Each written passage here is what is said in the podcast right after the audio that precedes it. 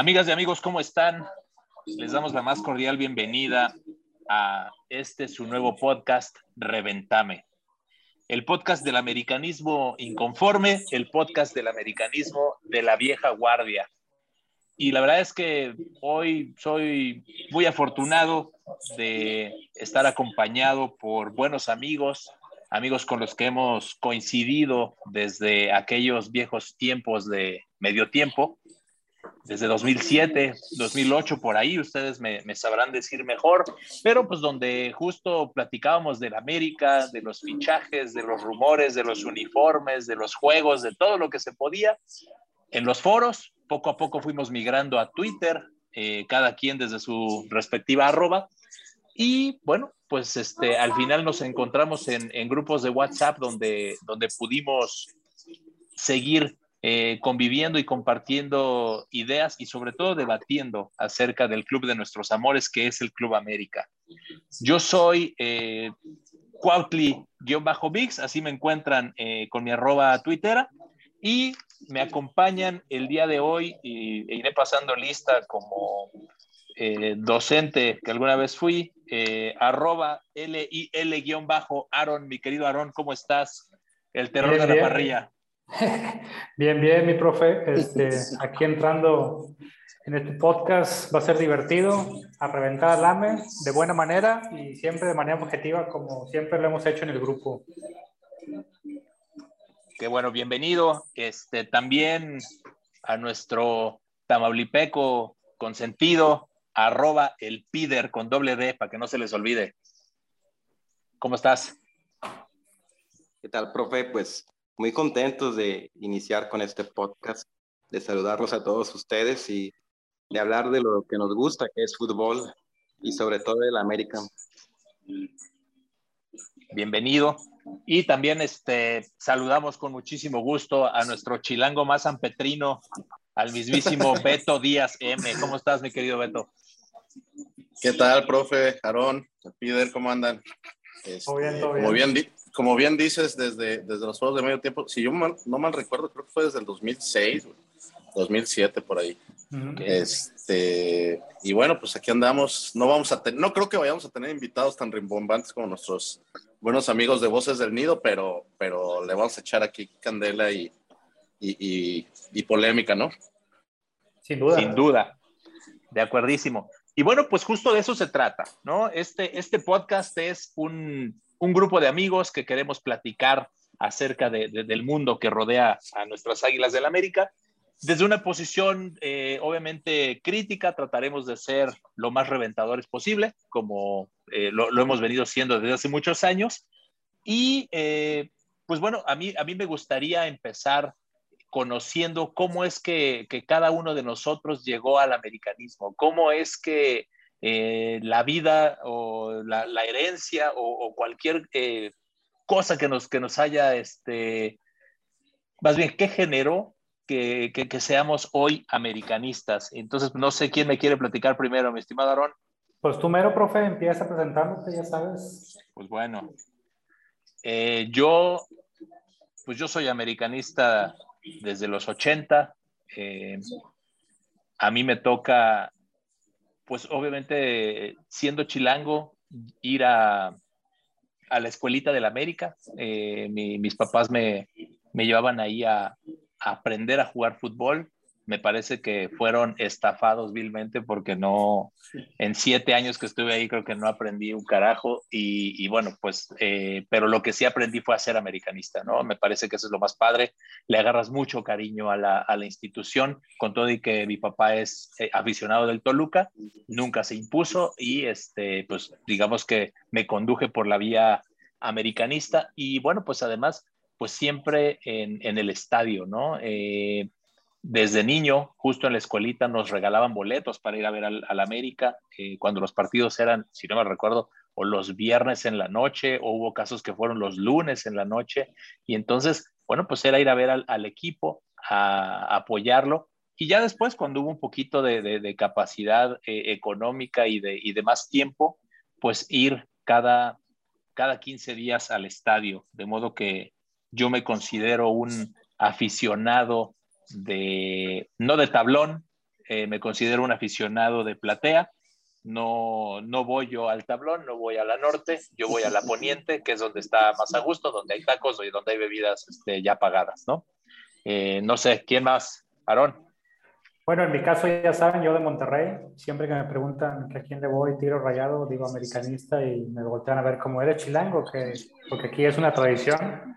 Realmente mi, mi, mi historia es bien simple, ¿no? Mi papá, que le agradezco mucho, mi papá es rayado y él nos llevaba una semana a ver a los rayados y otra a los tigres, a mi hermano y a mí.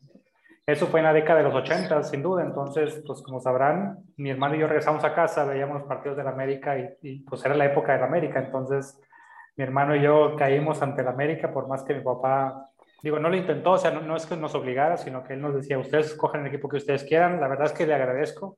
Cada quien tiene sus creencias ahí, cómo se hereda el amor.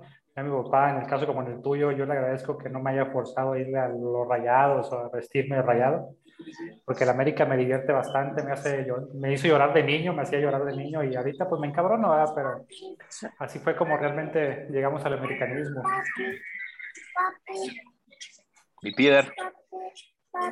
Pues al igual que todos ustedes, eh, nosotros eh, nos hicimos americanistas a partir del bicampeonato de finales de los 80, esa, el final precisamente de la época dorada de los 80 de la América, aquel bicampeonato de 87, 88, 88, 89, donde a, nos, a nuestros más acérrimos rivales de aquella época, Cruz Azul y Pumas, les ganamos el bicampeonato. A partir de ahí, pues con todo lo que rodeaba a la América en ese entonces, todo, porque sí tenía, hay que reconocerlo, tenía un aparato ahí publicitario eh, muy, muy bueno, pero aparte, pues por los triunfos, eso hizo que me inclinara hacia la América, sin duda, y además, también, fíjate, eh, coincidimos en eso, mi papá le va al Cruz Azul, mi papá me metió a la escuelita del Cruz Azul, me acuerdo yo cuando tenía como 6, 7 años, pero pues no, lo, no logró que yo este, eh, fuera aficionado al Cruz Azul, afortunadamente, si no ahorita eh, me hubiera pasado llorando muchísimos años, y ahorita estuviera eufórico y diciendo cualquier tontería allá afuera. Ah, pues qué bueno, saludos a tu jefe. Eh, y mi querido Beto, ¿cómo llegas tú al, al americanismo?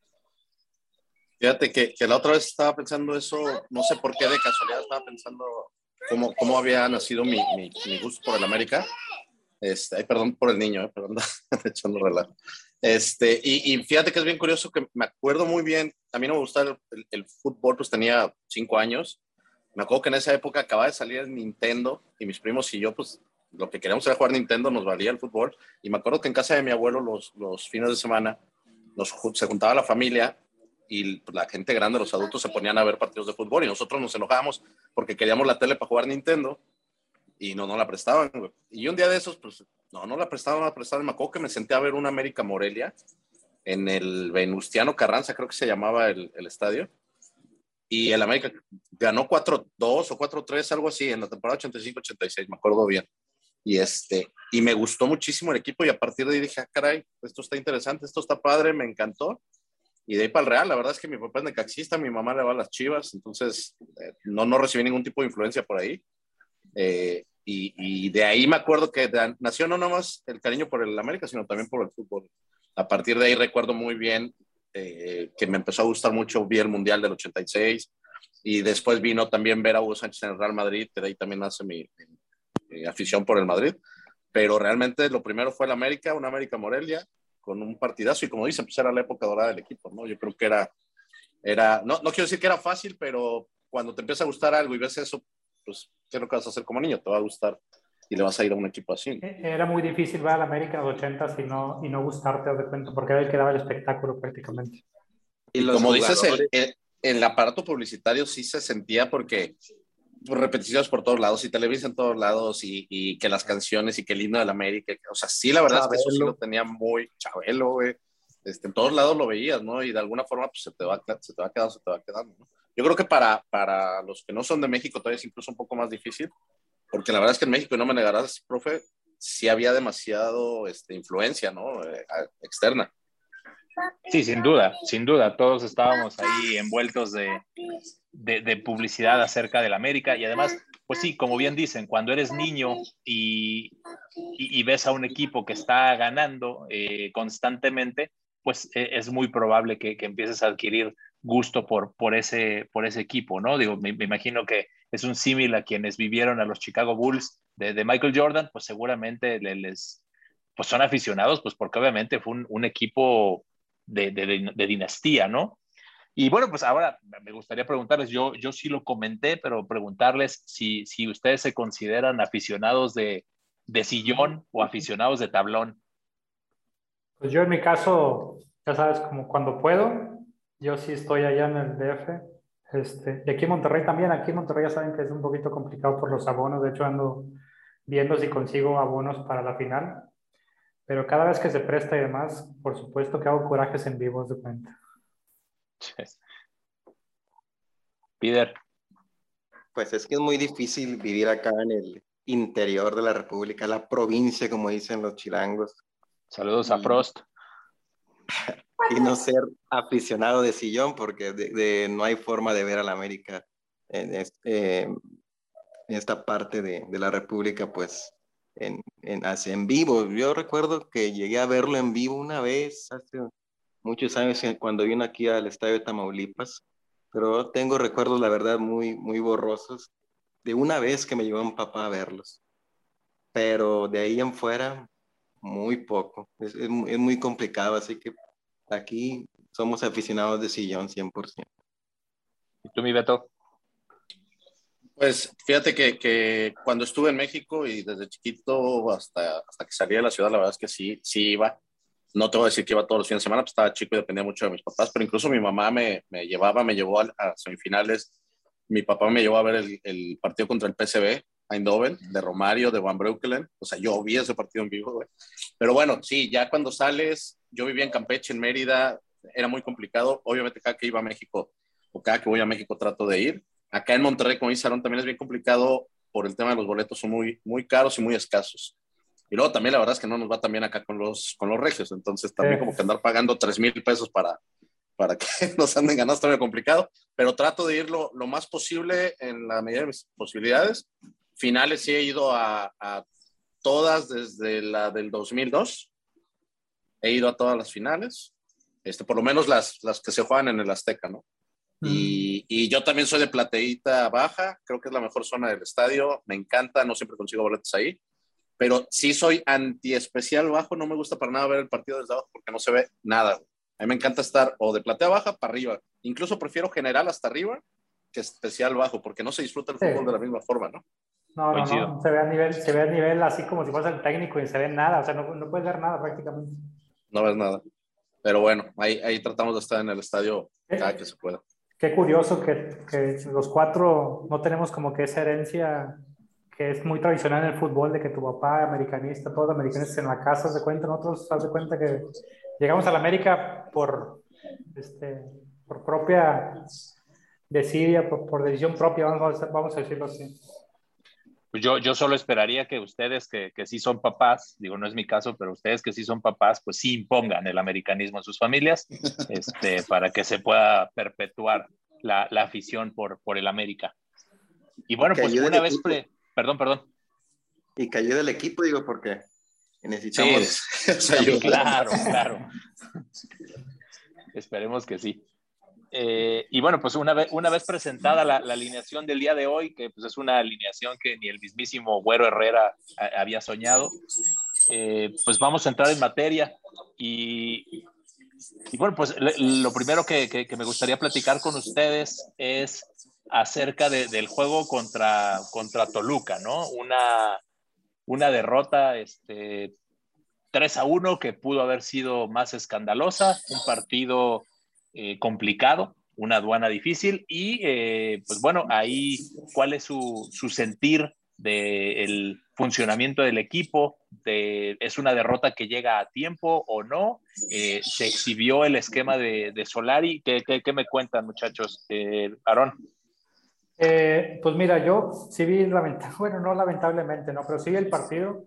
Se, se, me hace muy curioso que Solari lleve dos partidos contra Toluca y en los dos haya experimentado una alineación nueva. O sea, en el torneo pasado hizo lo mismo, probó algo que nunca había hecho. Esta vez también. Eh, definitivamente no creo que esa sea la realidad de América, ni tampoco la que teníamos de, de, ir invictos. O sea, como que ir invictos no significaba que fuéramos una planadora. Hay circunstancias. Este partido sí creo que son cosas muy, muy puntuales, sobre todo después de ver el juego de Toluca Rayados donde Rayados parecía que, que traía mucho más que Toluca. Es que lo que te iba a decir tampoco, perdón, perdón, tampoco es la realidad de Toluca, ¿eh? Definitivamente sí, yo creo que se encontraron dos, tres jugadas y, y para bueno, cinco si nos hubieran goleado con el penal y, la otra que falló el Canelo solo, pero sí fue un desastre eh, la lateral con la Jun, o sea, sí fue algo como que, caray, este, no sé, bueno, me preocupa y, y el problema es que, que Fuentes es como que nuestra defensa un poquito más consistente de todos los que tenemos, porque todos los que tenemos son un verdadero, es fiesta para cinco fiesta para cuatro en cada partido, si es que el, rival nos exige. ¿Sambu, ¿Sambu, nos perdona o no el cuarto gol? Eh, yo creo que sí. sí. Yo creo que sí lo hizo muy... O sea, lo tiró muy sobrado, ¿no? Sí, sí si el partido hubiera ido 1-1, lo tira muy diferente. Estoy seguro. Asegurarlo definitivamente. Sí, yo creo que lo veo bien relajado y muy así como que. Eh. Sí.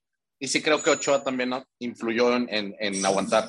Yo creo que Zambuesa no se lo esperaba, güey. Y cuando quiso acomodarla, se, le fue, pero sí lo tiró sobrado. O sea, cuando vas, cuando, tienes que ganarlo, vas con toda la. Ya sabes dónde lo vas a poner y no te estás esperando que el portero lo se mueva. Definitivamente, sí creo que Ochoa influyó ahí el hecho, lo que nunca hace, o sea, casi nunca aguanta, él siempre se avienta a un lado. de hecho. Este, yo creo que sí fue un, eh, una variable más para que Zambuesa en ese momento no supiera qué hacer y acomodarla y creo que se le fue de más de repente. Sabes que a lo mejor le iba a picar. Precisamente Zambuesa más que le iba a picar, ve que Ochoa espera, tiene que cambiar al último y ahí es donde, donde le falla, ¿no?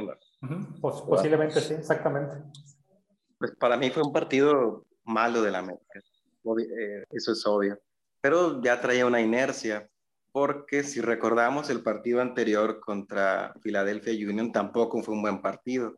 Fue un partido donde la América en mucho tiempo, durante el final del primer tiempo y de ahí hasta casi el final del partido, este, el América se vio dominado por, por el equipo norteamericano. No sé si lo recuerden, centros. La diferencia fue que el equipo de Filadelfia pues es un equipo muy limitado, que no pudo concretar, no, pudo crear peligro real en, en, lo que es este, la portería de la América. Pero no sé si, no sabemos si Cristante más o menos estudió ahí cómo estaba la cosa y atacó exactamente igual que el Filadelfia. Cazaron por ahí tres balones y con eso fue suficiente aunado a lo que decía Aaron, que eh, Solari pues cambió por ahí el esquema, cambió los jugadores, algunos jugadores. Eh, pero a mí sí, no me preocupa, pero sí, ¿cómo les puedo decir? no sé si recuerden, eh, contra León, la América se quedó con, con un hombre menos y durante mucho tiempo el León no, salvo un tiro por ahí que falló claramente, no creó ninguna oportunidad de gol. el América se ve muy bien defensivamente. Se defendió bien, sí. Ahora con Toluca casi con los mismos jugadores en la línea defensiva, pues parecían otros, otros distintos. ¿Quién sabe qué habrá pasado ahí? ¿Quién sabe si simplemente fue un mal juego? Una inercia, la inercia del partido contra Filadelfia Vamos a ver si se recomponen en el siguiente partido, pero pues fue malo y como coincido que no es la realidad del América este partido. ¿Qué nos dices, mi Beto? Pues mira, yo creo que es de los pocos, y, y de verdad digo pocos, si no es que el único partido que, bueno, no, de Pachuca también de la Liga, pero es de los pocos partidos que le achaco a, a Solari gran parte de la culpa. Me parece que, que, que, fuera de eso el equipo se ve trabajado, se ve que tiene una idea muy diferente como estaba con Herrera. También es cierto que, al igual que con Herrera, muchos jugadores no están en su nivel y eso afecta, pero este partido sí se la cuelgo a Solari con un gran porcentaje. ¿Por qué? Fidalgo no jugó, no entiendo por qué.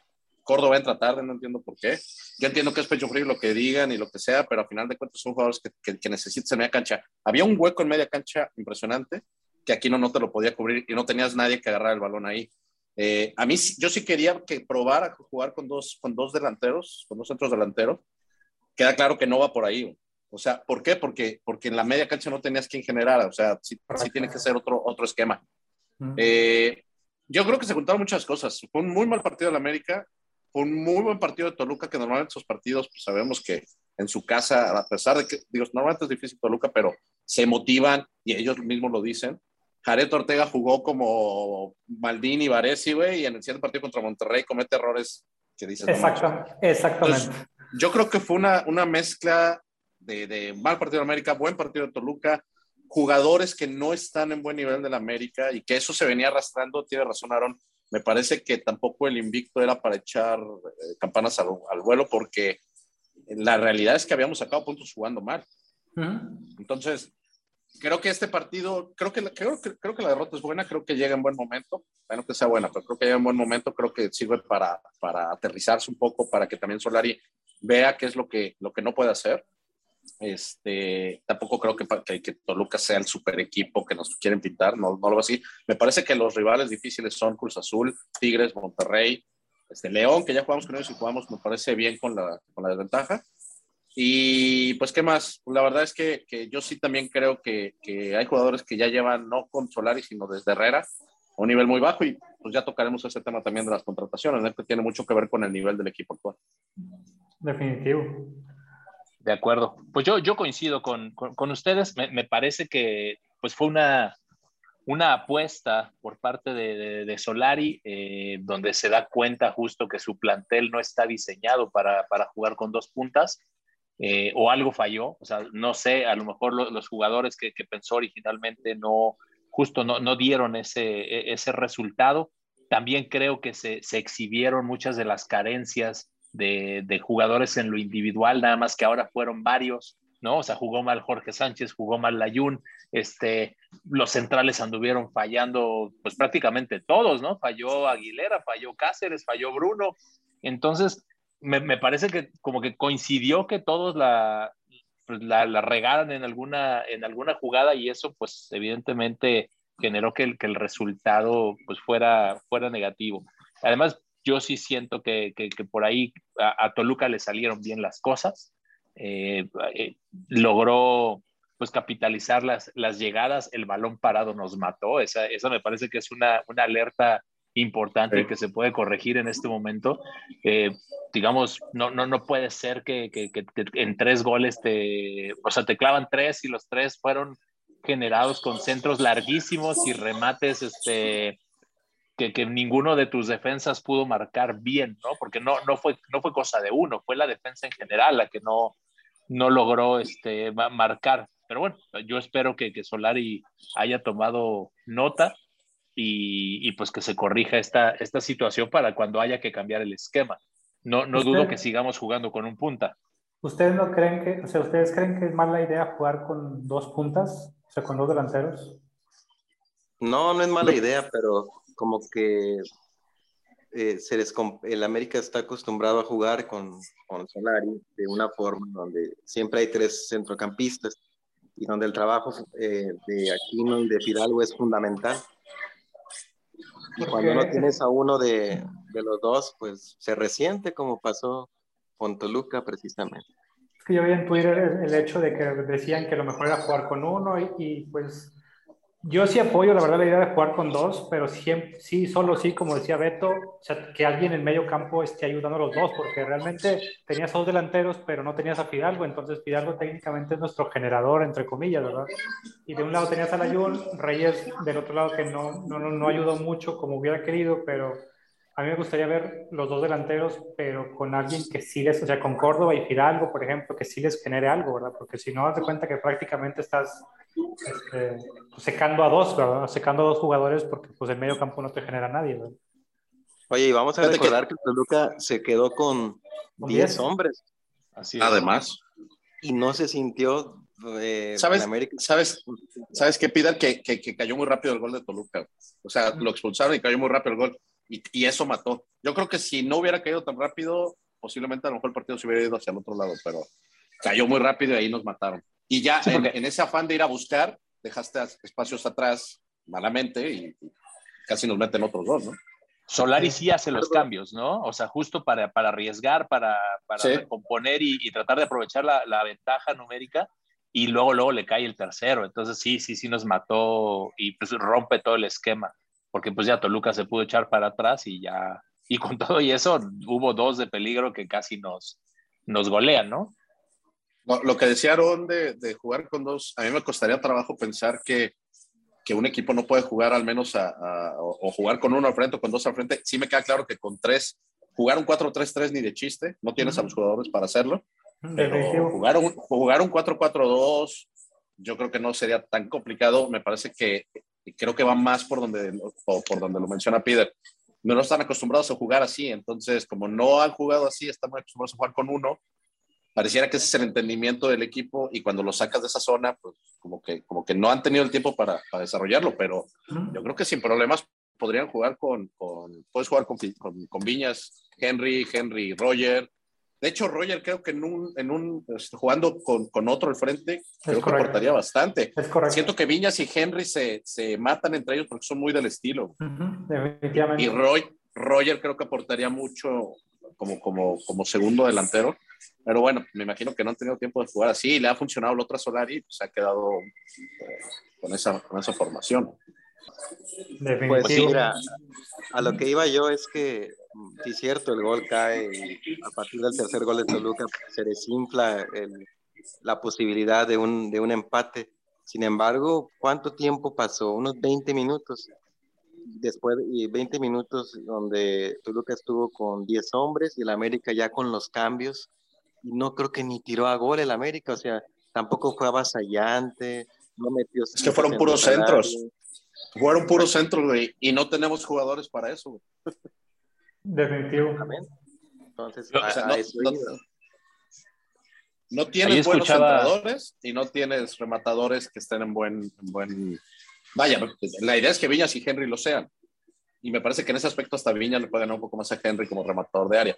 Pero no tienes buenos, buenos pasadores, güey. O sea, es increíble que, que Zambuesa, y lo dije, me parece que lo dije en el chat, es increíble que Zambuesa generó más que cualquiera de nuestro, de nuestro equipo, güey. Con la edad y con, con lo que, quieras de Zambuesa generó es más. Que, sí, es que Zambuesa genera mucho más que el promedio de la liga, la verdad. O sea, el vato hace cosas muy simples, o sea, el pase y todo eso, yo siento que a veces nuestros volantes hacen una de más. O sea, es para servir al delantero y dejar que el delantero lo haga. ¿Qué es lo que hace Sambuesa? Sambuesa le avienta todo el canelo y, y, es tuya, ¿verdad? Nuestros volantes regularmente tienden a querer hacer, por ejemplo, Jorge Sánchez siempre hace una de más, creyendo que puede hacer mentalmente algo que no puede hacer él, ¿verdad?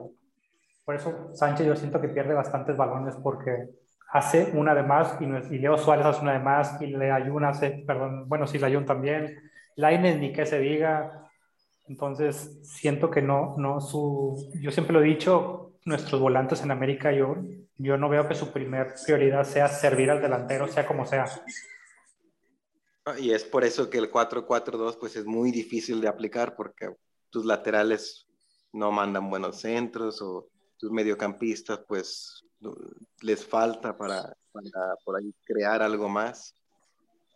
Necesitarías dos volantes ofensivos que, tuvieran esa ida y vuelta y no los tienes. Renato era quien supuestamente iba a hacer esa posición, no la tienes. Y como que ya te falta del otro lado. Porque Fidalgo no te va a hacer esos recorridos. Este, Luis Suárez era el otro, pero digo Luis Suárez, este Leo Suárez era el otro. Ojalá fuera Luis Suárez. Leo Suárez era el otro, pero pues se lesionó, ¿no? Entonces, que yo también creo que al final eso está pegando. O sea, no tienes al equipo que Solari necesitaba, sobre todo al frente, y no te permite jugar con tantas variantes. Sí, es, es limitarte, la verdad. Y, los cambios, yo sí creo que, o sea, en otros partidos le han funcionado Solari, esta vez Roger eh, y Córdoba, la verdad. Yo, yo, creo que los dos, más Roger, bueno, pues por, por, el, por el historial que trae, lo sentí así como que, nada, güey, me meten cuando vamos perdiendo, ya para qué, y pues se cuenta como que a pelotear, y son unos cambios horrendos al, al, cervecero allá de la fila X. Y Córdoba. Tuvo un pase, tuvo un pase que fue perdón que interrumpa, pero tuvo un pase que fue de, de, de, o sea, como un desplante de, ah, güey, lo mando a donde sea me vale. te da hasta coraje verlo, te da hasta coraje verlo porque dices, No, güey, ni siquiera era para allá el paso. O sea, ¿por qué lo haces? Como que deshacerse del balón y ya no comprometerse, ¿no? Es, es molesto eso. Sí. Y Córdoba ni se vio, güey. Muy de Córdoba, y Córdoba ni se vio. Yo Córdoba le conté 13 minutos sin que tocara el balón, así como que de, una manera en que él se involucrara. Y la que tocó, haz de cuenta que puso un pase filtrado a nadie, haz de cuenta, y saque de meta. Pues eso fue como al minuto 13, 14 que había entrado. Y, y a mí esas madres me, me calientan porque pues yo me acuerdo Laines, Laines, digo, no están viendo en video, pero Laines era las manitas así como que la pedía, o sea, se movía y la pedía y ya la quería tocar. Yo a Córdoba lo veo y, Córdoba como que no, como que es muy introvertido en el campo y no la pide, o sea, no, no quiere ser parte del generador y no sé por qué, calidad la tiene, pero no, no entiendo por qué no es así, ¿verdad?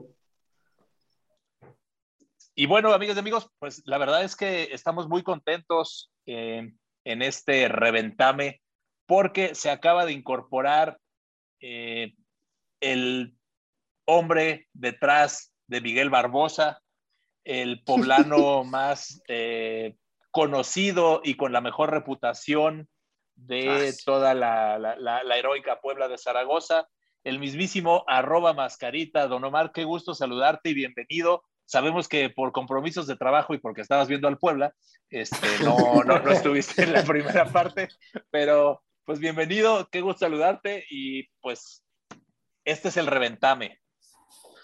¿Qué tal amigos? Buenas noches. Pues mira, este, de hecho no sé ni cuánto iba mi franja, la verdad, este, caí de rebote aquí en el, en el podcast Reventame. No, mucho gusto y no se había podido dar, pero bueno, ya estamos aquí. ¿Qué podemos aportar? Dígame usted qué, qué hacemos, mi buen profe.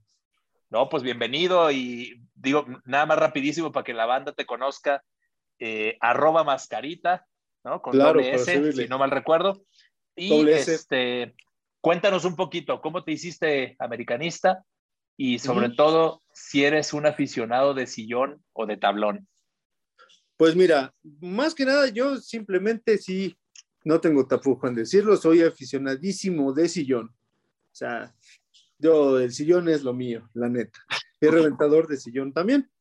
Este, me hice aficionado del América hace, pues, eh, tengo 34 años, pues, eh, como 20. Sí, debo, debo, de llevar más de, eh, que 25 años ya de americanista.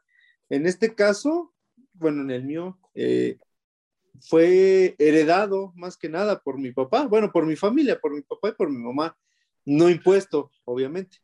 Pero ah, me acuerdo que tenía como, que eran como cinco, no, no, como siete, ocho años. Y pues obviamente mi papá veía todos los partidos de la América y a mí no me gustaba porque pues me aburría mucho, ¿no? Y recuerdo mucho la época de Kalusha, Villic, este, del Olmo, Ben Hacker, y a raíz, bueno, Sague, y a raíz de eso ya me empezó como a llamar la atención y me hice aficionado de la América. Y la verdad es que pues ya llevo bastante tiempo y hemos vivido buenas, malas, peores y, la verdad es que este, pues podría ser como una herencia, pero eh, como que sí llega el punto en el que tú ya le tomas mucho amor, ¿no? Y sí es ya como gusto propio y llega un punto igual como con tus papás, no sé si sea como ciclos o como etapas. Yo mi papá ya no lo veo tan, tan, este, tan, Metido, tan emocionado, tan, tan aficionado, y yo todavía sí soy recalcitrante y reventamos. Y eso sí, lo que le aprendí mucho a él fue el hecho de decir, ¿sabes qué? Pues América debe de tener los mejores jugadores y vamos a exigirles, ¿no? Porque no somos un equipo cualquiera. Eso sí lo aprendí de él. Y a reventar a jugadores desde, bueno, no reventar, sino como hacer una crítica de, oye, pues este, no sé, de épocas de anteriores, ¿no? Este, qué jugador no rinde, qué jugador te da bien, qué jugador sí es bueno y qué jugador, sinceramente, pues está para el equipo. Y nos han tocado bastantes. Entonces, pues de hecho, eso sí fue lo que yo sí aprendí, como que a tener un punto crítico donde, este, pues en América están, bueno, hasta donde me quedé, estaban los mejores, que ya hace mucho tiempo que no ha pasado. Pero así ha sido mi, mi pequeña introducción al, al equipo y pues mira que llevo ya bastantes años y pues no somos unos improvisados aquí. No, de acuerdísimo. y, pues, y, pues bienvenido a, a, este, a este episodio. Eh, pues estás acompañado de, reventadores profesionales. Y, eh, y, bueno, pues justo vamos a, entrar nuevamente en materia. Y vamos a hablar pues del juego del, pues ahora sí que el juego del semestre, el juego que, eh, pues que en teoría tendría que ser el más atractivo para las, las dos aficiones, que es el, el clásico América Chivas. No sé si, si, la verdad es que siga siendo el que más expectativa genere. Eh, a mí, la verdad, ya hay juegos que me, que me, emocionan a veces un poquito más, pero siempre le guardo mucho cariño a, a, un, a un América Chivas, ¿no? Entonces, pues aquí yo les, les pregunto a mis compañeros panelistas, eh, ¿cómo ven el clásico? Papita, va a estar, va a estar difícil. Eh, Leaño se va a comer a, Solari o, el espíritu de, Herrera ganando clásicos nos va a, llevar a la victoria. Peláez se va a burlar de, nosotros. ¿Cómo, la ven? A ver, arrancamos con Aarón.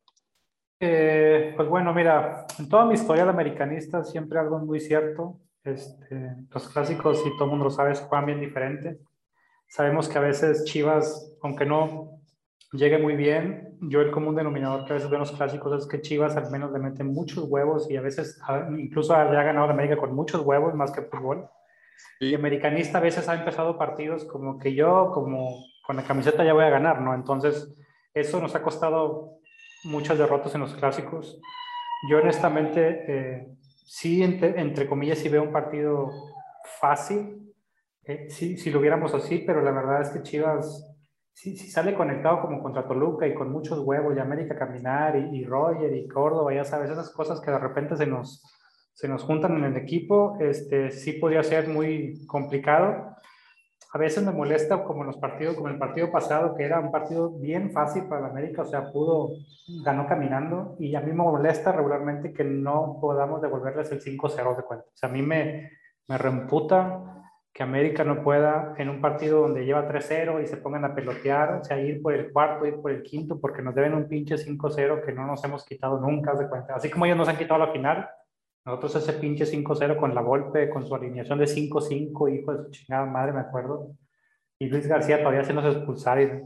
este, lo veo así, eh, lo veo fácil, pero la verdad también debo decir que, que, a veces me estresan un poquito más otros juegos, como, como bien saben, me estresan a mí los malos juegos contra Rayados y Tigres, porque aquí el pinche reventadero es horrible, entonces yo a veces Prefiero que pierdan contra Chivas, pero que no pierdan contra Monterrey y Tigres, porque aquí es un pinche.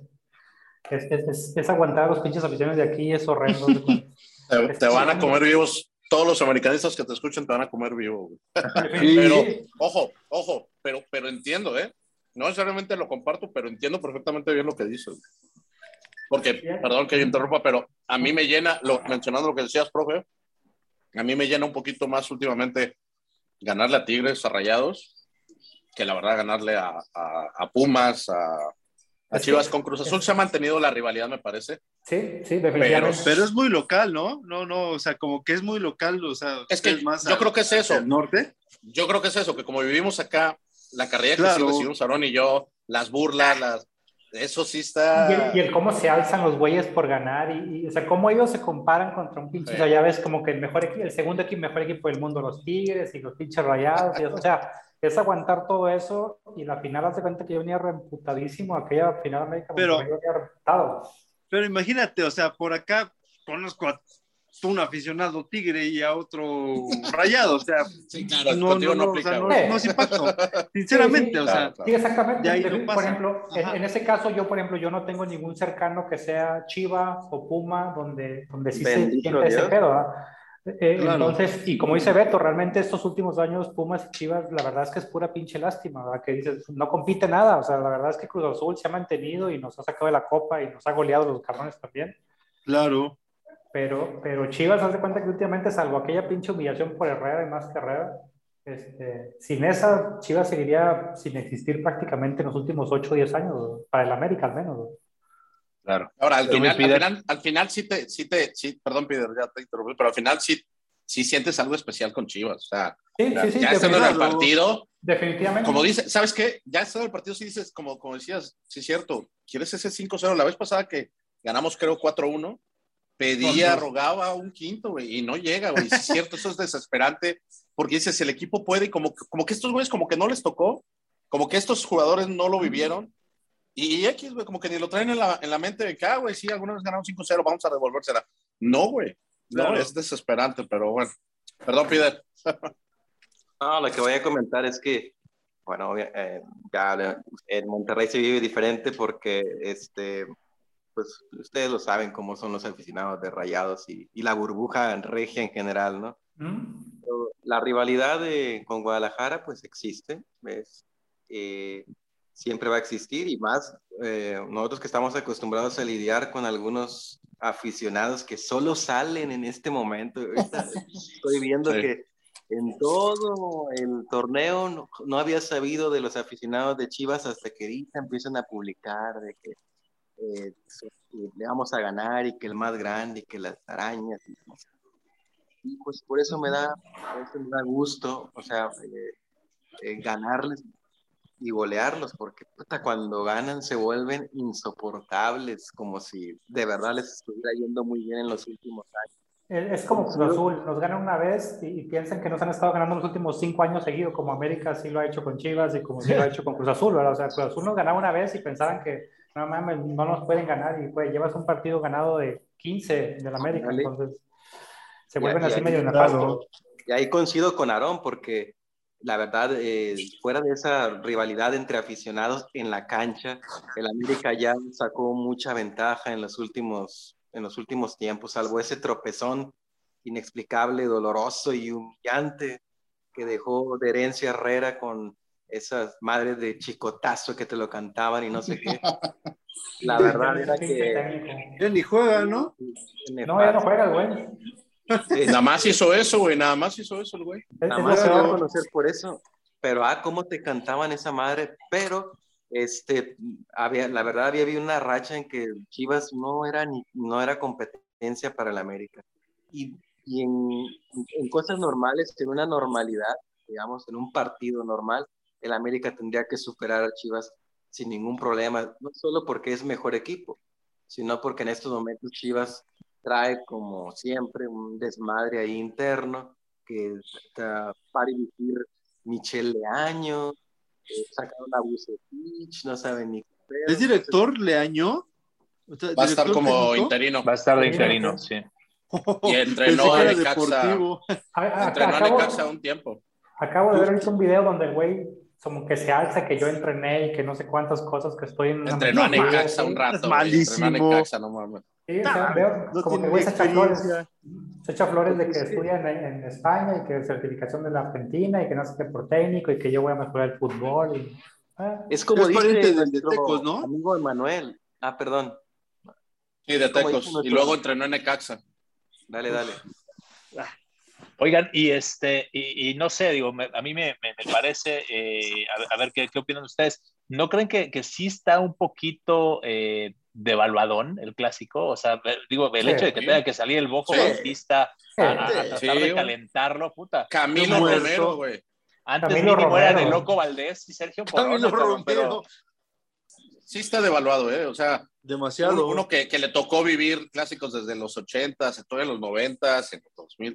La verdad es que yo creo que lleva muchos años ya que, no es lo mismo, que, que realmente que realmente, y, mucho tiene que ver que Chivas anda mal y que trae un desmadre, o sea, la verdad es que eso sí influye.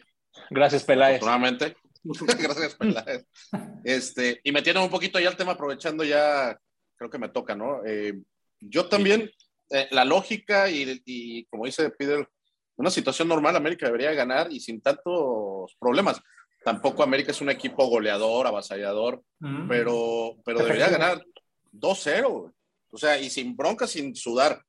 Yo creo que incluso el 3-0 que se le metió allá en Guadalajara fue, fue hasta corto. Yo sí esperaba que metieran más y otra vez la, actitud, ¿no? Como que empiezan a cascarear. Pero yo vería un partido realmente así. Chivas a veces lo equilibra, como dice Aaron, porque le pone huevos, es una realidad. Tiene, tiene jugadores que, que ahí es donde salvan la temporada y dicen aquí es donde luzco como el chicote, que a partir de ahí se hizo figura e ídolo de, las Chivas y luego volvió a selección nacional, morirse a nada, al anexo, ¿no? Pero, pero sí lo hacen, o sea, la realidad es que sí, con huevos, con ganas y con cierta mentalidad de, pues no tenemos calidad, pero tenemos esto, sí logran emparejar las cosas, pero la, la, realidad es que con la calidad que tiene el equipo, con la dirección técnica, que definitivamente hay mucha diferencia entre Solari y, y Leaño, pues me parece que, que, no debería ser tan complicado, pero otra vez, los clásicos sí es cierto que se juegan diferente, eso es una realidad, por, podrá sonar cliché, pero es una realidad. Y, y, también me parece que el peor enemigo del América es el América mismo, ¿no? Como lo hemos vivido muchas Como veces.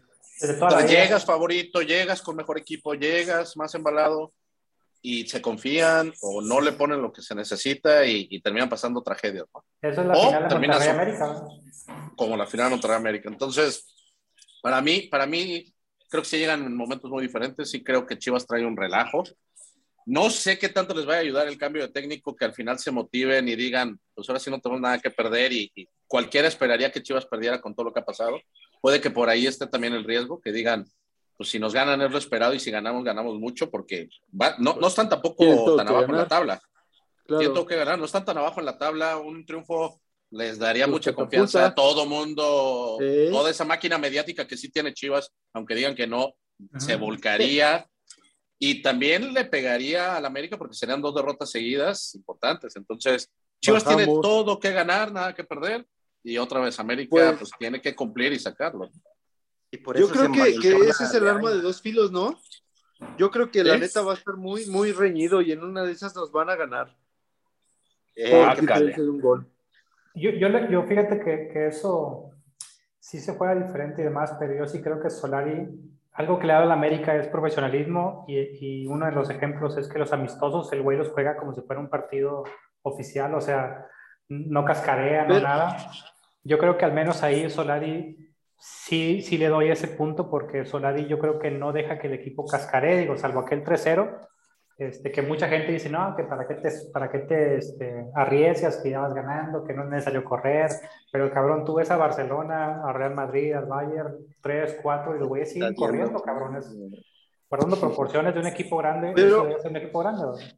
Pero yo, yo sí creo que, que, Chivas va a salir con algo diferente. Digo, bueno, a lo mejor exageré, no sé ¿Tiene si que, nos vayan a ganar. Que pero, pero sí, sí, sí lo veo como que complicado por el golpe que, que, viene anímico de Toluca. Y obviamente Solari tiene, tiene este, un planteamiento fuerte. Me preocupa mucho la defensa, que deja mucho que desear. Y ellos sabemos que sus jugadores van a salir uno, por lo menos en un buen día. Uno, porque siempre sale uno un buen día. Tenemos a Chicote, tuvimos a Brizuela, tuvimos a hasta el mismo. Chofis. Ajá, exacto, este, siempre sale uno. Entonces, Omar Arellano. Que se viene. Sí, digo, podemos esperarlo. Digo, en el papel es mejor equipo América, es mejor dirigido, viene sin tanta, este, bueno, viene más eh, sólido, pero pues Chivas siempre se motiva y ahorita el cambio de, de, de, director, igual, aunque el año no traiga nada, pues creo, creo que va a ser un buen revulsivo. Todos van a quererse mostrar. Pero claro. bueno, Ahorita no sé a quién traiga a Chivas de verdad como referente, Alexis Vega, pero pues creo que venía de lesión, ¿no? Lesionado, o sea, no, ¿no? Creo que sí. tenga un buen. Sí. Este güey que sí va a jugar, veces... no sé. El bofo, son referentes, güey. El gusano Nápoles y. Reyes, ¿no? Antuna, Antuna es de esos que, que en ese tipo de partidos se quiere lucir y empieza a hacer sus cosas, es de esos que puede salir. Ándale. Sí, Alexis Vega a mí me preocupa, Alexis Vega a mí me preocuparía porque si nuestra defensa no, no tiene para parar ese güey. Juega muy bien Alexis Vega, pero viene lesionado, entonces no sé qué tanto buen pegue. jugador. Este, sí es buen o jugador, sea, la verdad es que sí. Gudiño puede salir en una noche que no le clavan una. También. Sí, eso lo hemos visto con muchos pinches porteros, Cirilo y sí, el sí, sí. pelón de Cholos y, y, el pinche, ¿cómo se llama? El, el que estaba también. Ah, la Hood, ¿no? Sí, la Hood y, y, el, ¿no? O sea, ha habido una infinidad de Talavera, porteros. ¿no? Sí, que salen esos partidos donde dices, hijo de la chingada, jamás volvieron a dar un partido así, haz de cuenta. Un saludo a güey Cabuto también. de Atlas. Pero estamos de acuerdo, estamos de acuerdo todos que, que en, en, la teoría y en lo normal, América debería ganar y, y Pero tampoco por supuesto. debería de estar sufriendo mucho. O sea, te digo, no es un, no es un- yo, no, yo no espero un 3-0, 4-0, 4-1. Espero un 1-0, un 2-0. Por un 2-1. gol. Por un gol. tampoco tenemos una máquina ofensiva como Monterrey, pero, pero, pues bueno, yo creo que es un partido al final de cuentas que, que todo puede pasar, ¿no? Así somos clásicos y lo hemos visto muchas veces. Eh, yo, yo creo no que sé, Solari va a jugar con un, no sé si va a jugar otra vez con un solo Sí, yo creo que va a volver hombre al frente, yo creo que sí. no yo creo, que, Fidalgo, Fidalgo va a tener que entrar. Es el que a nadie, nadie, supo qué pasó, ¿verdad? Si era descanso, si era nada más como estrategia. Sí, creo que fue, fue descanso. ¿verdad? Pero pues fue descanso. El tipo, ¿cuántos años tiene? O sea, ese güey puede jugar cuatro partidos Exacto. en una semana. O sea, no manches. Sí, exactamente, es lo que me refiero. Tampoco su desgaste es tan cabrón como el de Aquino o el de, o sea, el de un contención que anda persiguiendo a todos los cabrones. Bueno, igual no sabemos, a lo mejor trae alguna molestia en entrenamiento. y la verdad es que como, como, Solari no es muy pinche chismoso como el otro técnico, que yo no voy a decir su nombre. Que no está en Tigres. Sí, que ya está en otro equipo, afortunadamente, que no, es que mi pobre le dio diarrea. Bueno, pues yo, nada más, ahí yo, yo sí creo que se tiene que ganar con autoridad. Yo sí creo que Solari va a hacer un planteamiento serio, un partido eh, en el que pues se, va a jugar a, lo, a lo Solari, ¿no? O sea, un partido muy trabajado, a lo mejor este, va, va a costar un poco de trabajo eh, anotar el primer gol, pero sí se tiene que ganar al, al ganador. Nada más, nada más consideren algo. El árbitro va a ser nuestro gran amigo César Ramos. Ramos Palazuelos, ¿no? Sí. Hijo de su chingada madre. Eso, eso también puede, digo, a mí no me gusta, a mí si algo me choca es andar hablando del arbitraje, no soy para nada, pero la realidad, más allá de que si favorece o no, me parece un muy mal árbitro. Entonces también por ahí se puede, pues puede pasar todo, ¿no? Una, una expulsión, un penalti no marcado, un penalti mal marcado, etcétera, ¿no? Porque el VAR a veces ni sirve para nada. Sí. ¿Qué marcador le ponen? A ver, entonces empezamos. Aarón, ¿cómo quedan? Yo creo que 2-0. 2-0. Y mete, y mete gol Henry. Va. Y otro Roger. Henry y Roger, yo creo que meten los goles. Henry y Roger. Órale. Luego, Peter. Yo también creo que va a quedar 2-0, coincido en el marcador. Y bueno, para redondear todos los comentarios, el América es un equipo sólido que ha perdido muy pocos partidos con Solari. Por eso la confianza. Lo único que puede hacer Chivas para emparejarlo es, es como dicen ustedes, meterle huevos por ahí, luchar y si América no empareja esa parte, pues se puede meter en problemas, pero mientras Solari los tenga enfocados y él siga trabajando, esto debe de traer, deben ser tres puntos a la bolsa de la América. Ajá. Venga, entonces 2-0, goles de. Yo digo que va a meter Córdoba y va a meter Fidalgo, uno más para que, tenga cuatro. Venga, Venga. Venga. Yo creo que 2-1. 2-1. Chivas. No, no es cierto. más real, más real. 2-1 y, y, mete. Normalmente Córdoba anda vacunando a las Chivas, yo creo que sí. Y Henry también. Venga. Venga. De Chivas sí no tengo ni pinche idea quién, güey. el bofo. El, es, el Snoopy Pérez, güey. Sí, chingue su madre. O sea. Este, el Zuli Ledesma, ¿no? Venga, mascarita. Yo creo que quedamos 2-1. Este, goles de Reyes, de, de, nosotros, ¿no? El difunto. Este, y creo que por ahí va a ser Córdoba o Fidalgo, cualquiera de los dos. Y gol de ellos, creo que sí va a ser Alexis o el Brizuela. No, no, lo, traigo atravesadísimo. Va a dar un partidazo, van a ver. Y bien, pues además de, del clásico esta semana, otra cosa que, que, tuvimos es el cierre de registros. Me parece que la ventana de registros más amplia en muchísimos años, creo que tuvimos nueve meses para poder fichar y no se tuvo nada, ¿no? O sea, este, no. no nos quedamos los primeros días con, con, los, con los fichajes que llegaron, nada extraordinario. Y, y bueno, pues aquí, eh, ¿qué, ¿qué, opinan muchachos? ¿Qué, ¿Qué, ¿Qué, sabor les deja este, este mercado de fichajes, este cierre? Y pues por supuesto la, la gestión de la, de la directiva para, para, no poder conformar un equipo como el que se, pues como el que se esperaba, ¿no? Este, Aarón. Bueno, eh, yo a veces pienso mal, la verdad, de Baños pienso que a veces hace cosas de la verdad. O sea, yo a veces pienso que, que, que, todo este que no traiga lo que quiere Solari es por alguna razón. A veces sí me medio, vamos a decirlo, siento comillas, me asusta que Solari termine yéndose como Mitchell de Pumas. Saben que aquí hay un chisme de corrupción y gracias, pero no gracias. Eh, sí creo que es algún tema ahí personal de Baños el no facilitar lo que Solari pida. Creo que el único argumento que tenemos de Solari es Fidalgo y, y, ha salido, no digamos como un, crack, pero la verdad ha sido buena contratación, muy barata y muy efectivo. Ha sido un desastre con Baños. Siento que este torneo que viene van a tener que hacer muchas bajas y otra vez nos vamos a envolver en ese pinche tema de que cómo quieres dar de baja a ocho cabrones y traerte otros cinco y traerte a seis. La realidad es que ahorita nos sobran, pues prácticamente casi toda la defensa nos sobra, entonces... Eh, todo. O sea, salvo Fuentes, que, que, es un... Cáceres. Cáceres como que medio de cambio, pero todos los demás, la Jun, Jorgito, Jorgito, ojalá que se vaya a Europa, la verdad yo no, yo no sé qué le ven. Eh, eh, Reyes.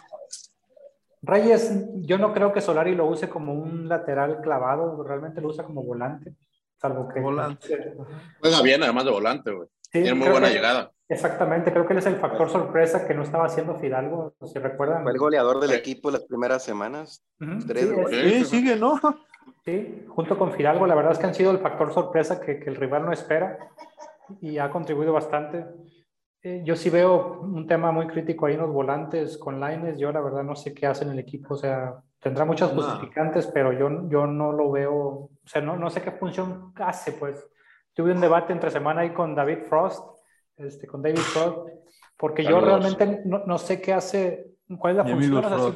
si, le comparas con, con, Chucho López, la verdad es que, o sea, tal vez por nombre y que diga, Chucho López, qué chingos hace o no sé pero Laines también, la verdad, yo no entiendo su función porque el vato no asiste, defiende como que medio medias. Eh, sí siento que Solari, a veces me, creo que la razón de que Solari se pueda ir de América sea porque obviamente no pueda tener un equipo que él quisiera de cuenta. Sí me decepciona, sí me encabrona, estamos rodeados y, y, la verdad es que tenemos bastantita basura del pinche técnico anterior que no pudo darle salida y también pendejadas de baño no poder darle salida por haber dado contratos de 5 o 4 años a jugadores que realmente ni siquiera te estaban dando un pinche nivel decente en la América. Mi Pider, este, tú fuera del aire nos decías que tú confiabas en la gestión de Santiago Baños. Cuéntanos. Como la de Pep. ¿Qué pasó? ¿Qué pasó? Este, no, para mí la, de hecho, la gestión de Baños es, como te diré, es, es lamentable. No, aquí siempre nos ilusionan puro humo. ¿Se acuerdan por ahí de, ahí en julio, iba a venir Vidal, que ya viene, ya, está viniendo desde hace como tres años. Pero ese sí la soltó un bambán, ¿no? Sí, quién sabe, la sueltan cada año. Y luego iba, iba a venir el venezolano ese que juega en el Granada. Machis. Darwin Machis. Ese fue la última que sonó y pues Sonó un español también por ahí, ¿no? Este Cristo. Cristo, ¿no? Sonó un español, Cristo. Cristo Redentor, no sé quién Luego otro español por ahí. Y al final, ¿con qué quedamos? Con Chavita Reyes, el mejor Chavita Reyes de la historia, afortunadamente. Con Osuna. Con, con Osuna sacado de la calle. Sí, sí, sí. no, solo, no solo lo que no ficha, sino lo que deja así. Por ejemplo, hablaban de de Aredo Ortega, que sin ser, la verdad, en la gran defensa, pues tú podías ponerlo ahí en lugar fácilmente a competir con Aguilera, con Bruno. Mexicano. Este, bueno, pero ahí dejas ir a Garet y traes a, ¿cómo se llama este? A Alan Medina.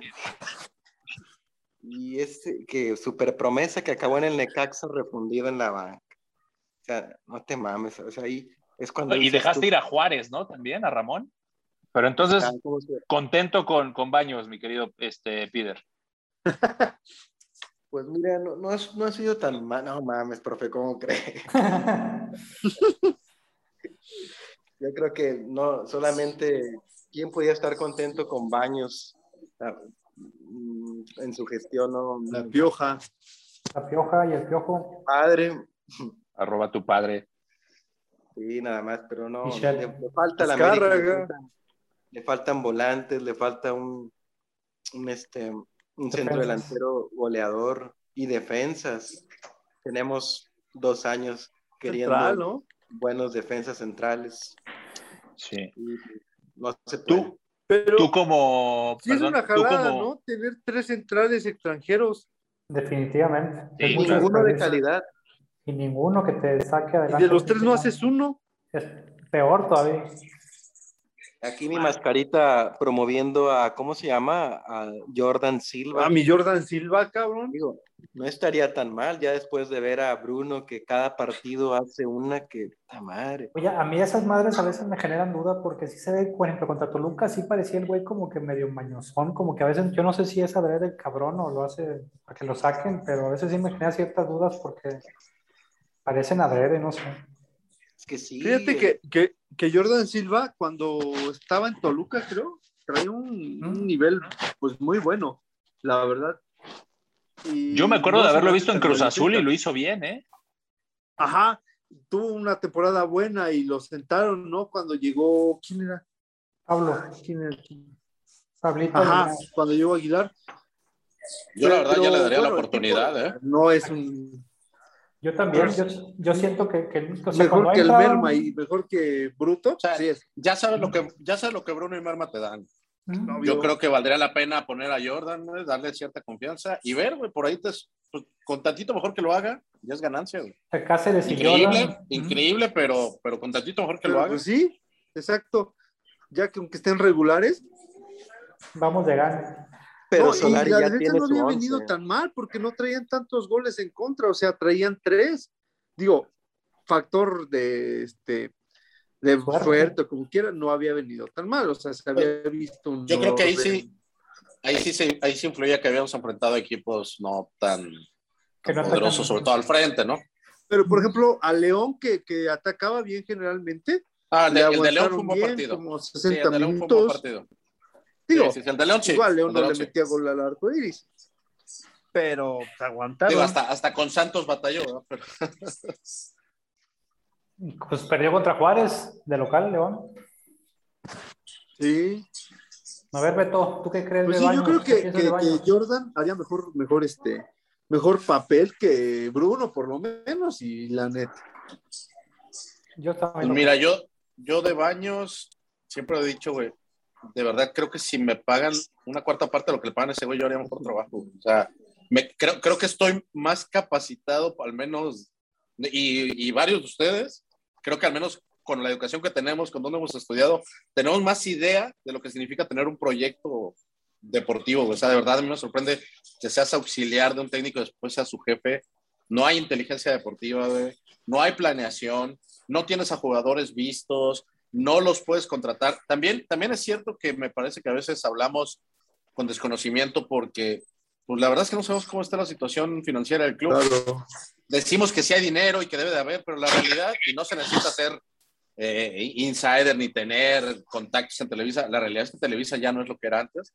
Le está pegando mucho toda esta nueva tendencia de, de, los canales por paga y se está notando que ya no hay el mismo dinero, Eso no significa que Baños lo intente y, se esté quedando corto, ¿no? Me parece que mucha culpa tiene que ver que este güey no sabe dónde está parado, pero también es cierto que creo que, que, ya no hay tanto dinero y el poco dinero que hay o el mucho dinero que pudiera haber no se está utilizando de la forma correcta. Como decían, le diste contratos de muchos años a jugadores que no te rinden. Este, algunas cosas te salieron mal, como la de Nico Castillo. Yo creo que ahí era una apuesta buena. Yo estaba contento y, y la neta es que nos fue mal. Lo de Giovanni. Yo creo que fue una buena apuesta, pero, ¿Los dos? pero fue mal, güey. Esa sí fue mala suerte. Lo de Giovanni yo le tenía mucha, la verdad es que siempre he dicho, le tenía mucha. Yo también. Pues, mucha, mucha ilusión. Mucha fe. Y tampoco nos salió. Entonces, no todo ha sido a lo mejor necesariamente culpa de Baños, pero sí me queda claro que en el tema, los dos últimos años, el tema de las contrataciones y de la planificación del equipo, es increíble que no te puedas desprender de jugadores que no quieres y que no haya forma de que alguien les pague el salario que tú les, que tú les pusiste, ¿no? Eso para mí es una pésima, pésimo, es un pésimo manejo de, de, del proyecto, ¿no? Lo de Luis, lo de Salvador Reyes creo que fue más este, suerte que otra cosa, porque si de verdad, si de verdad tuvieras esa capacidad de ver ese tipo de jugadores, ya tendrías otros cuatro jalados de otros equipos. Mejores. que en su momento América hacía eso, o sea, tampoco te tienes que ir al extranjero, güey. América se nutría muchas veces de los, de los jugadores buenos de la Liga Mexicana. tú ahorita te pones a ver a, los equipos de, no sé, ahorita está viendo Tijuana, y seguro hay algún cabrón de ahí que si da seguimiento, pues, mejor que los que tienes, Yo tengo una duda. no fuera Laines. Castillo, pinche Laines yo, yo sí tengo una duda muy marcada, la verdad. Digo, no sé, a lo mejor alguno de ustedes esté como más cerca o sea más insider, pero a mí no me cabe en la cabeza que alguien sea tan como tan inepto como para no tener una buena gestión. Digo, este no se necesita como dijeron por ahí, como dijo Beto, ser reeducado ni nada, o sea, simplemente te van a dar 10 pesos y con eso compra un jugador o dos jugadores buenos, malos, pero los inviertes, ¿no? Llegó el punto donde Baños ya no hace nada de eso, o sea, ya no ha contratado nada y los que han llegado han sido de rebote, o hay mucha corrupción, o no sabe. O sea, a mí no me cabe en la cabeza que no sepa, digo, no creo que sea tan difícil eh, ver a Salvador Reyes que te cuesta cinco pesos, bueno, dos pesos, o sea, es donde yo no, como que no alcanzo a concebir que el, que el directivo no sea capaz. Yo no creo que no sea capaz, no creo que alguien sea tonto, sino que simplemente pues, hay algo más donde se llevan dinero, no sé. Pero fíjate, ve a, Mauricio, ve a Mauricio Culebro y con el poco tiempo que estuvo, o sea, si hay, si hay, a mí sí me parece que es un tema de capacidad. Yo sí creo, te lo digo en serio, que Baños no tiene ni puta idea de. Sí, güey. O sea, yo sí creo que Baños es pendejo, güey. Te lo digo en serio. ¿Por yo no creo Porque que como jugador, como, jugador también fue mediocre. Como ah, auxiliar fue mediocre.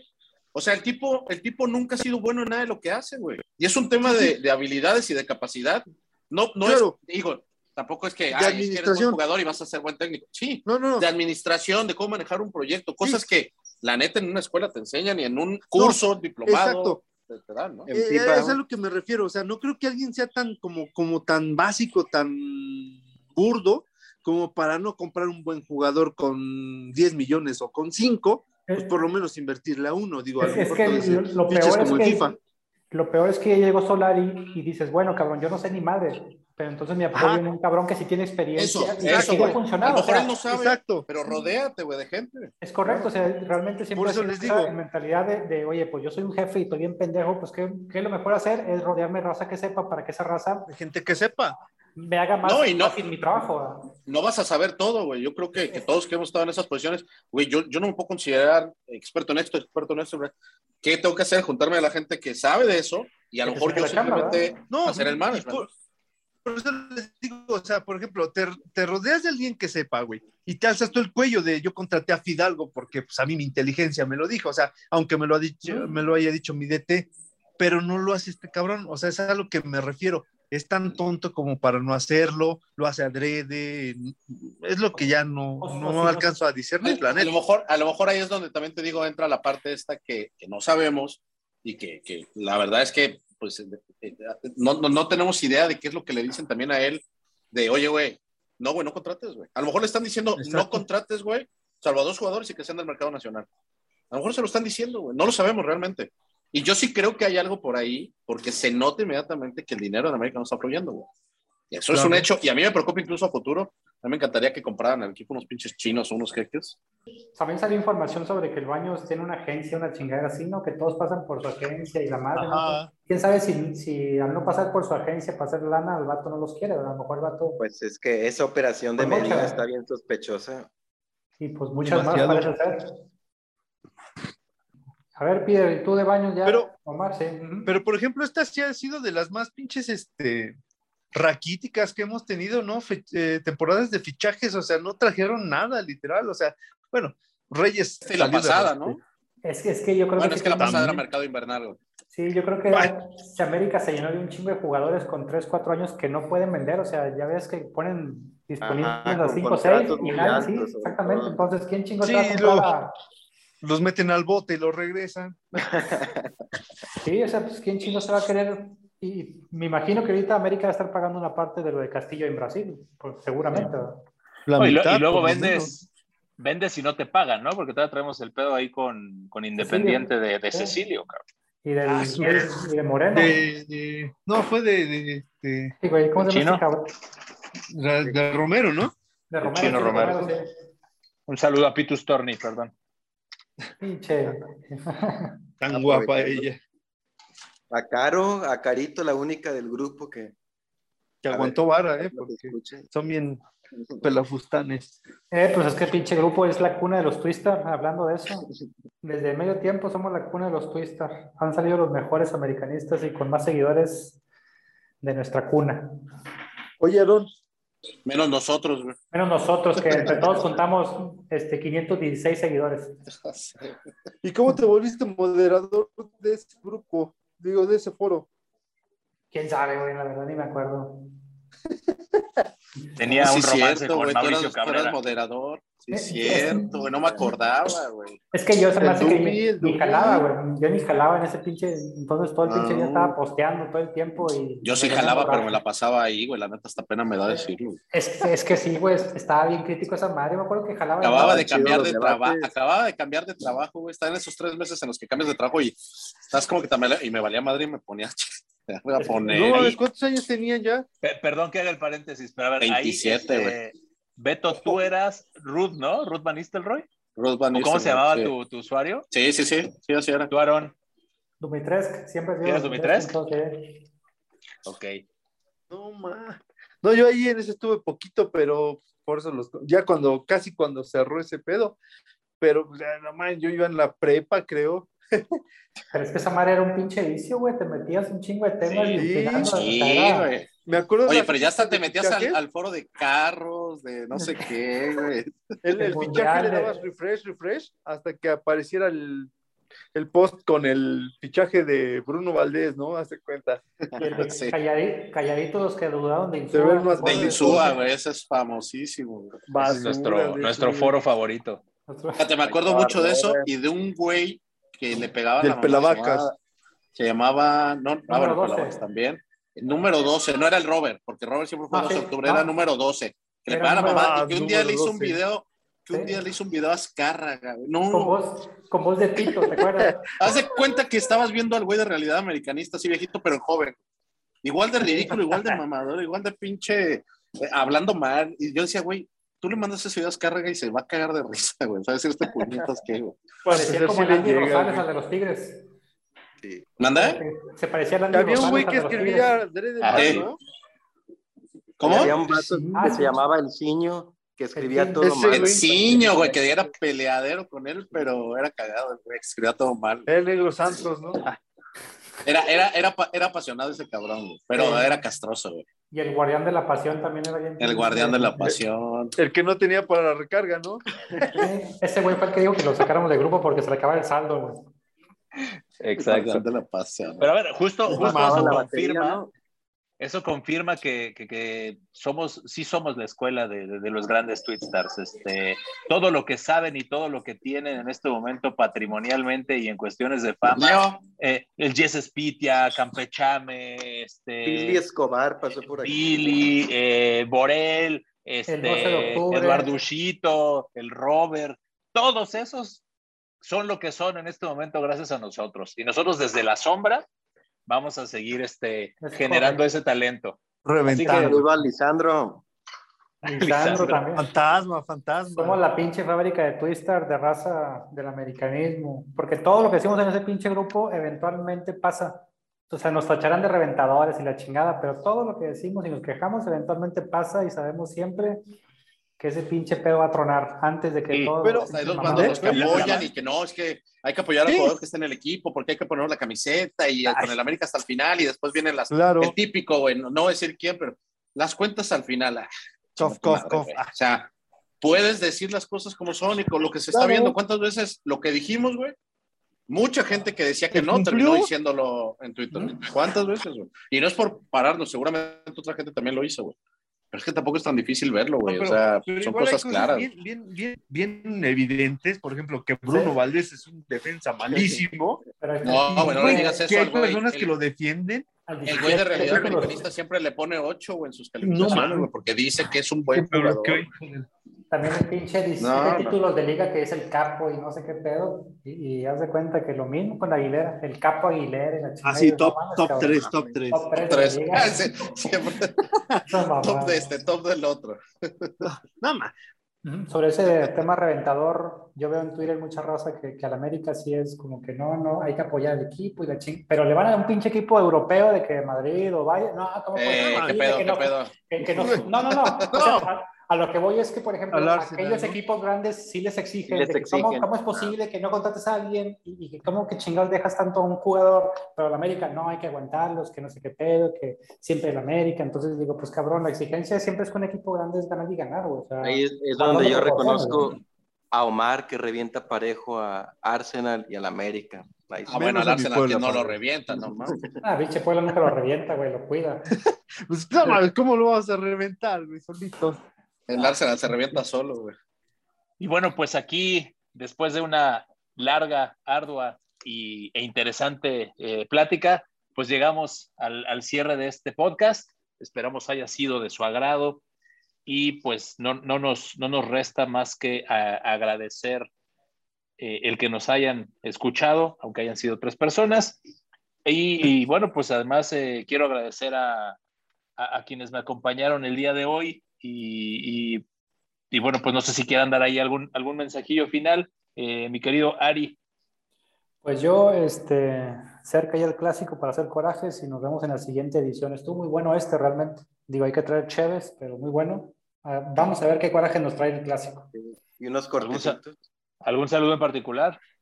Para todos los reventadores, ya saben, este, siempre mi, mi, mi admiración para todos, porque como dice Beto, este, siempre vimos las cosas en tiempo y forma, este, antes de que todos vieran, por lo tanto tengo, tienen todo mi respeto y su objetividad es inobjetable.